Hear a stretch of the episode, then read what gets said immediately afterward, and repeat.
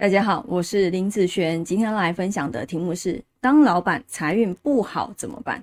一般在职业来说，你不是当员工，你就是当老板。好，那一般老板是自己自己创业的比较多。在老板来讲，十生里面，哈，运势来看，你的财运要是不错的，还有食伤，好，这两个运势都要不错，对于财势。很有利的，但是呢，如果今天老板的财运不好，难道他就要收起来了吗？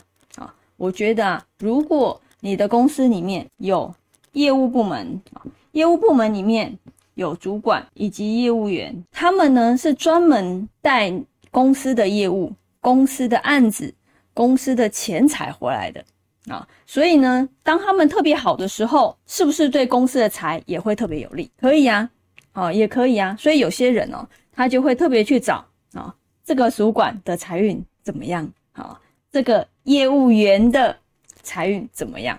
啊，那如果他们好的时候，当然对公司是最有利的。那如果一般的行政人员跟业务业绩案子啊没有什么关系的，其实这方面不好是没有什么太大的关系。好，主要是拿钱进来的这个人，好，这方面的运势好的时候，他也会带入。